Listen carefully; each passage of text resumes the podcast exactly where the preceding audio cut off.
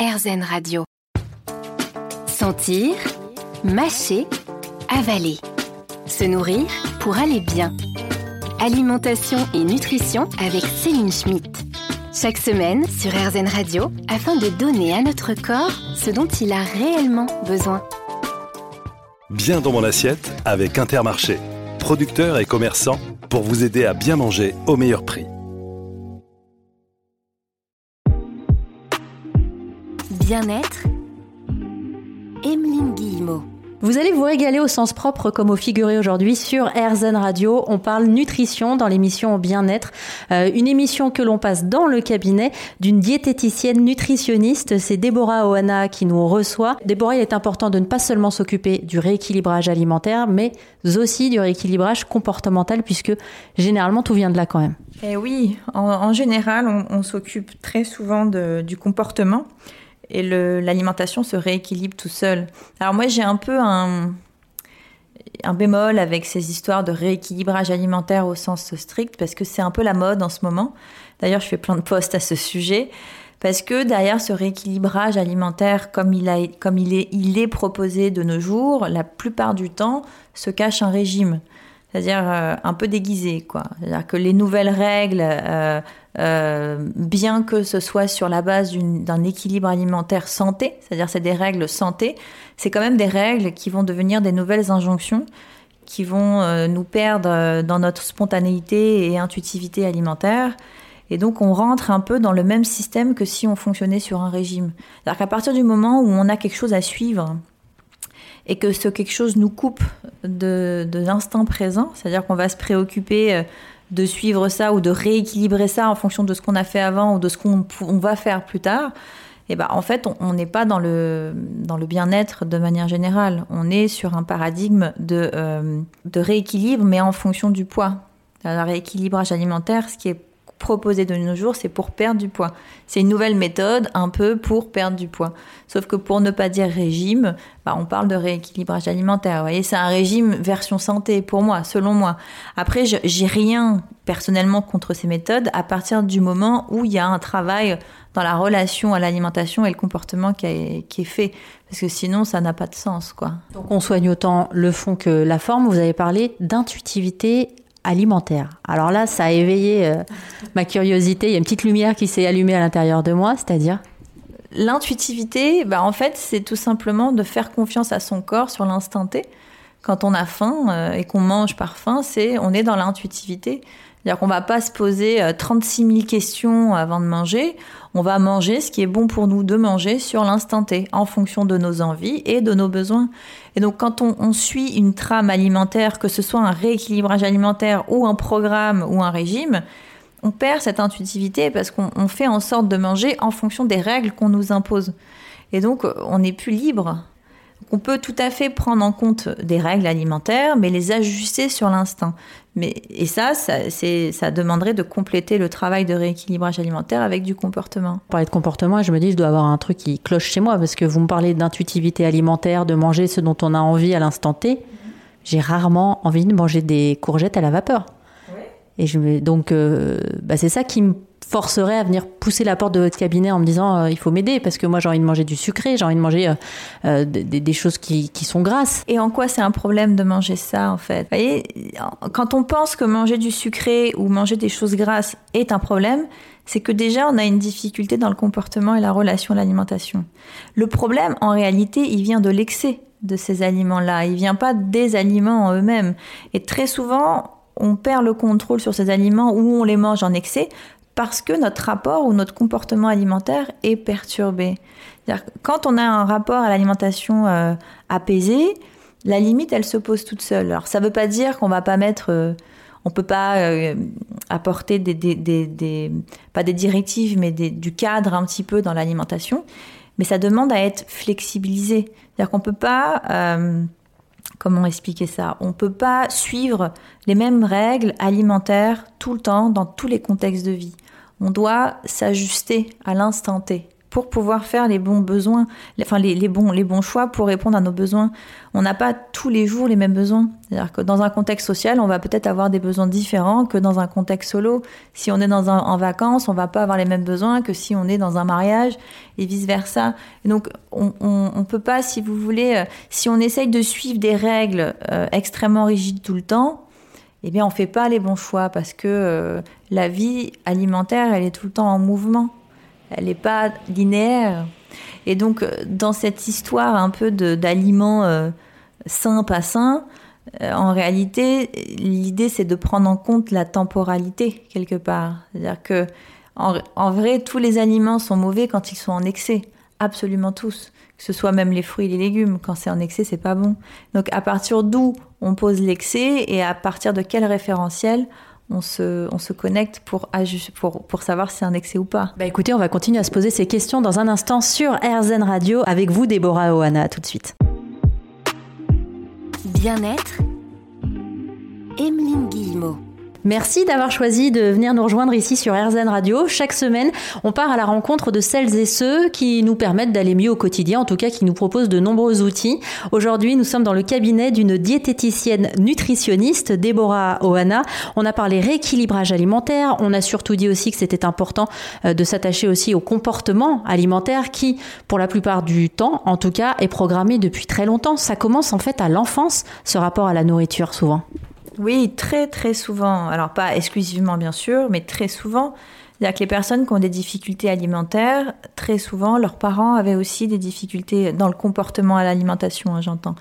Et donc, euh, pour prendre un exemple concret, si euh, vous avez euh, une maman qui est très, qui est en lutte avec son image et qui, qui souffre en fait de ça inconsciemment ou consciemment, et qui transmet un peu ça, même involontairement, hein, très souvent à, sa fille ou à son fils. Bah en fait, euh, en, apportant des remarques sur l'image, par exemple, ou en essayant de cadrer de manière très restrictive euh, l'alimentation, pour bien faire à la base. Hein, ça part toujours de bienveillance, hein, surtout quand c'est les parents. C'est pas, c'est absolument pas pour blâmer les parents là. C'est un peu pour alerter que ce genre de de comportement avec un enfant peut bah, justement perturber son image, l'image qu'il a de, lui, de lui-même, et, va l'amener, que ce soit à l'âge adulte ou même à l'enfance, à vouloir reproduire les mêmes schémas, donc à se restreindre, à se trouver trop grosse ou trop gros, et à vouloir mettre en place euh, bah, des directives un peu plus euh, strictes et restrictives avec son corps. Donc c'est très fréquent. Euh, je pense, alors j'ai pas fait de, de, calcul, mais je pense que vraiment 90, 95% je dirais de mes patients ont eu une difficulté dans leur enfance avec l'image, soit une réflexion sur l'image, soit une réflexion sur l'alimentation, soit euh, euh, des retranscriptions comme ça euh, de, de l'image des parents. vous voyez, je pense à une patiente qui a eu beaucoup de réflexions de la part de son papa sur son image. Là, t'as un peu grossi, euh, ou, des petits noms un peu bouboule, on l'appelle bouboule, ou des choses comme ça, qui paraissent un peu anodins, qui sont dits sous le coup de l'humour, mais qui restent en fait une vie entière. Et surtout dans l'enfance, où là, on est dans la période de construction. Donc, c'est des choses qui sont très importantes. Et par exemple, moi, quand j'accompagne pour les enfants, ce sont les parents avec lesquels je travaille. Je travaille pas avec les enfants en dessous de 13 ans, ça sert, c'est inutile de travailler avec l'enfant puisque très souvent c'est c'est dans, dans, la sphère familiale qui, qui, a une difficulté ou qui a un truc à améliorer. Donc c'est très important. Puis il y a ces émotions aussi qui font manger ou ne pas manger et qui ont un rôle quand même euh, euh, primordial. Alors là, je ne sais pas dans quelle catégorie vous vous situez. Euh, il y a souvent deux équipes, ceux qui quand ils ne vont pas bien ont tendance à manger et puis il y en a c'est l'inverse, quand ils vont pas bien ils mangent pas du tout. En tout cas, les émotions font parler aussi notre rapport à l'alimentation qui va varier en fonction de si on est triste, on va peut-être avoir tendance à plus manger ou pas. Alors, euh, si on est triste et qu'on a plus tendance à manger, c'est qu'on a une difficulté à accueillir nos émotions. Et donc, euh, parce que de manière générale, nos émotions ne nous envoient pas le message de manger. C'est qu'on a du mal à, les vivre, à, les, euh, à, agir en fonction de leur présence. Et ça, pareil, ça se travaille beaucoup dans l'enfance, pas que, mais, mais beaucoup.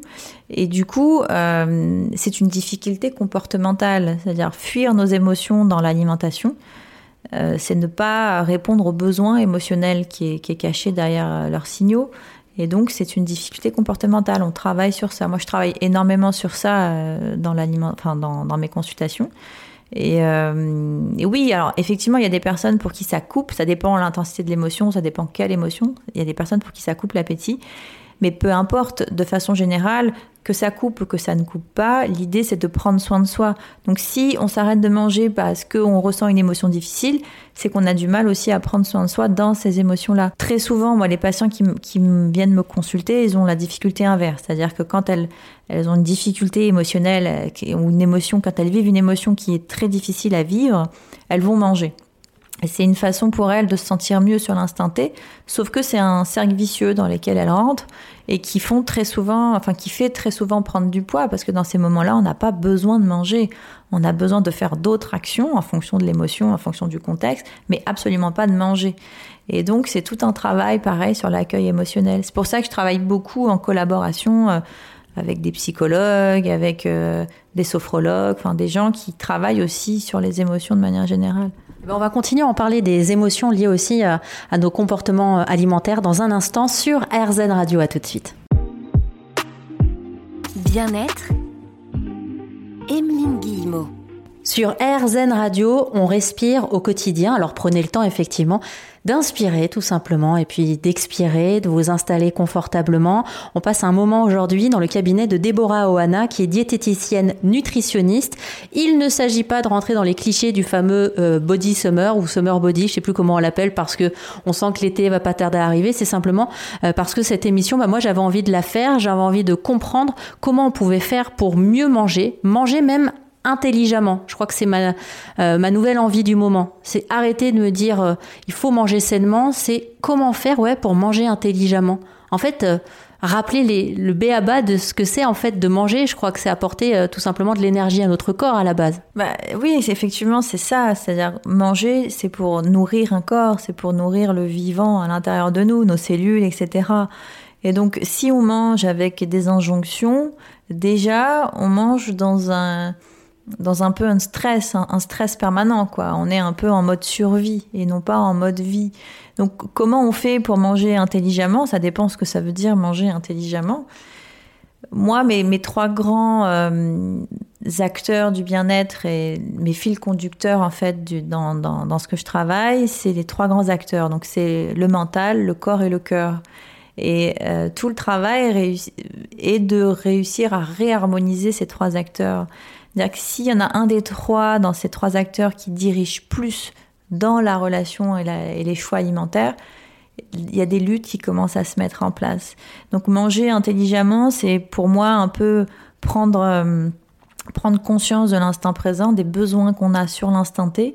C'est aussi prendre conscience des besoins de notre corps, c'est-à-dire les signaux que notre corps nous envoie, mais aussi euh, euh, des besoins mentaux, c'est-à-dire de, faire des choix alimentaires qui sont euh, intéressants au niveau santé, sans jamais être dans la rigidité, c'est-à-dire réussir à flexibiliser ça, et tout en prenant compte de nos plaisirs, de nos besoins en plaisir du moment.